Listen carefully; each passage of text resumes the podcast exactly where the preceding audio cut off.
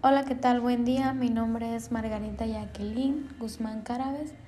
Estoy estudiando en la Universidad Contemporánea de las Américas y curso el octavo cuatrimestre en la licenciatura de Pedagogía con área terminal en Educación Básica.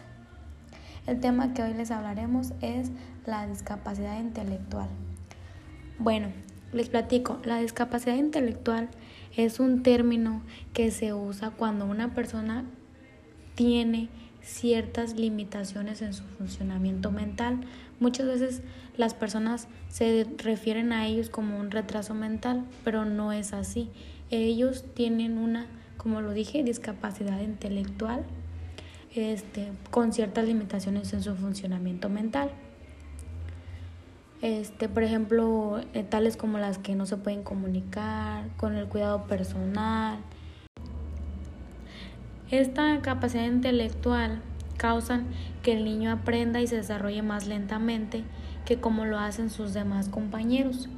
Por eso es que la, esta discapacidad intelectual puede tomar al niño, le puede tomar al niño más tiempo para aprender, al momento de hablar, al momento de caminar, al momento de aprender las destrezas de su cuidado personal, como el vestirse, el, se viste más despacio, el comer, este,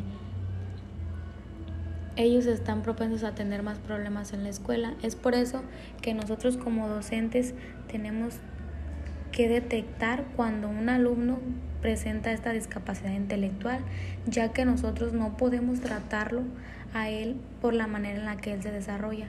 Por eso él debe de acudir a una educación, como se le llama, educación especial, donde haya un maestro que esté capacitado para poder tratar con él.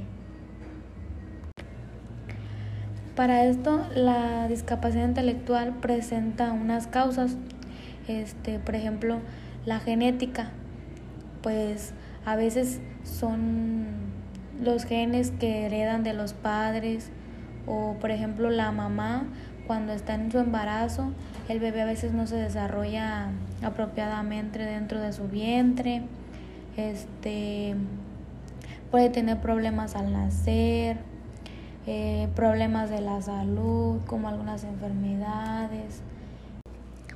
Es por eso que les digo que no todos los docentes podemos tratar con esos alumnos, ya que ellos necesitan una educación especial, apropiada y un maestro que esté eh, preparado para ellos, o sea, que esté de lleno en esa parte, que esté en constante eh, actualización para ellos, para poder brindarles el apoyo